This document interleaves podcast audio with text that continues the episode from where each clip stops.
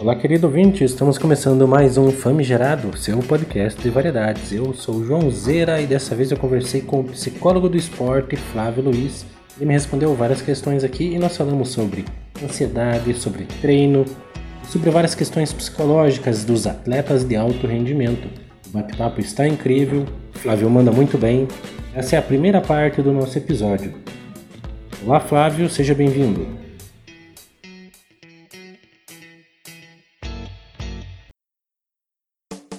Olá, bom dia pessoal, tudo bem? Aqui quem fala é o Flávio Luiz, psicólogo do esporte, psicólogo clínico.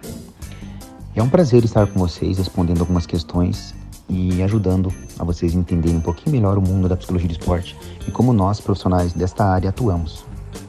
Desde já agradeço o convite e espero que possa contribuir um pouco mais para ajudar nesse conhecimento de vocês, tá ok? Muito obrigado e vamos lá que faz um psicólogo do esporte? Vamos falar um pouquinho então desde o princípio. É, o que é psicologia de esporte né, e o que o profissional de psicologia de esporte faz. A psicologia de esporte, então, é uma nova ciência do treinamento esportivo. Ela tem prestado muita importância, muita contribuição para o rendimento dos atletas e equipes. Então, é muito importante fornecer uma alimentação balanceada, um programa de nutricionista, afinal, o corpo físico e o mental são duas faces da mesma unidade, né? Eles têm a mesma significância. É, a demanda psicológica esportiva é inegável. Muitos atletas e muitos é, treinadores já falam, né? Temos que nos preparar psicologicamente para esta partida. Ou né, o time não está preparado psicologicamente, vem passando por dificuldades.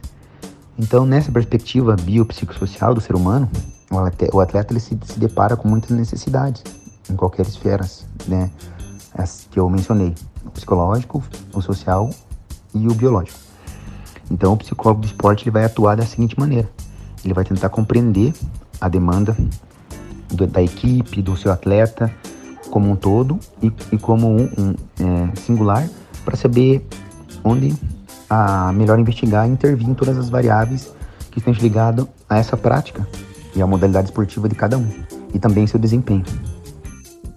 Resumidamente, o principal objetivo do psicólogo do esporte é entender como os fatores psicológicos influenciam o desempenho físico e mental e compreender como a participação dessas atividades afeta o nosso desenvolvimento emocional, ou seja, a saúde e o bem-estar de cada pessoa no ambiente que ela está inserido, do atleta, em, em diversas modalidades.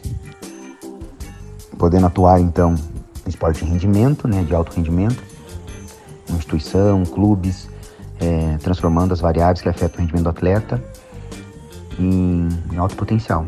E também esporte escolar, projetos sociais, esporte recreativo, esporte de reabilitação, ambiente clínico, academias de ginástica e universo corporativo também. Né? Podemos fazer uma testagem e que vai fazer a avaliação utilizada no esporte. Né? O psicólogo atua então no formato de consultoria e treinamento de liderança de equipes, mapeando o perfil mental e otimização do desempenho individual e coletivo dos setores das empresas.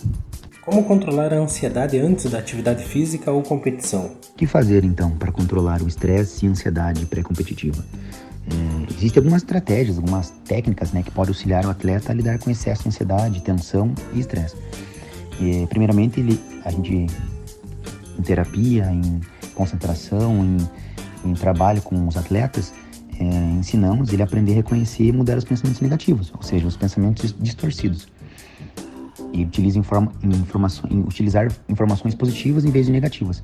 Regular a respiração, manter o senso de humor e fazer o, o relaxamento. E nesta questão, é importante que os atletas aprendam técnicas para reduzir o nível de estresse emocional também técnicas de relaxamento, técnicas cognitivas de controle, técnicas de escuta, né?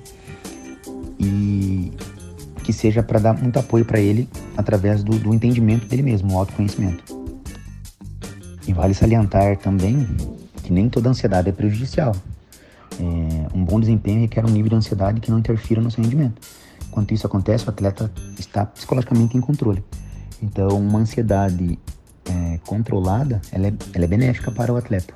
Agora, quando testada é, em, em, prática e essa ansiedade está em nível avançado, o nível de estresse muito alto, ou seja, vai ser em, vai, vai, o atleta vai se tornar incapaz de ter um, um bom rendimento. A ansiedade e o estresse costuma ser visto como um, um grande vilão né, das nossas vidas. Ainda mais para quem é um atleta de alto nível ou uma pessoa que está iniciando. Então é indiferente. É, ele tem certos momentos que são muito exigidos. Então o estresse ele é natural no organismo. Só que ele tem que ser é, produzido de forma correta. Então esse processo de fabricação de hormônios ele estimula e nos deixa eufóricos, incapazes de sentir é, o que está à nossa frente. Então perde atenção, perde o controle e nisso faz com que o atleta fique desfocado. Por muitas das vezes acaba perdendo uma competição, perdendo alguma, algum campeonato por falta de atenção e o estresse elevado e, consequentemente, uma ansiedade muito mais alta. A ansiedade é um fator muito importante, tanto antes como depois e durante uma competição. Então, treinamento esportivo né, vai atuar para combater e auxiliar ah, os, os, atletas num nível de ansiedade para que controlam, né, controlem e possam é, ter uma competição mais saudável, digamos assim. Então, alguns estudos indicam que os níveis excessivos de ansiedade tendem a restringir o campo de atenção do atleta. Então, ele não presta atenção e os sinais ficam muito limitados. E pode, pode haver uma interferência de fatores psicológicos. Então, afeta diretamente o, o físico do, do atleta. E a atitude da psicologia, da psicologia do esporte, então, tem relação a, a quebrar né, esses níveis de ansiedade. Então, o objetivo é manter a motivação de maneira significativa para aumentar o desempenho físico e psicológico do, do atleta.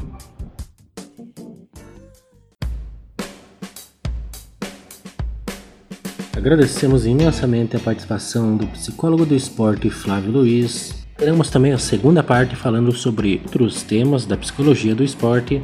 Por hoje é só, o Famigerado Podcast vai ficando por aqui. Muito obrigado pela sua audiência e até a próxima.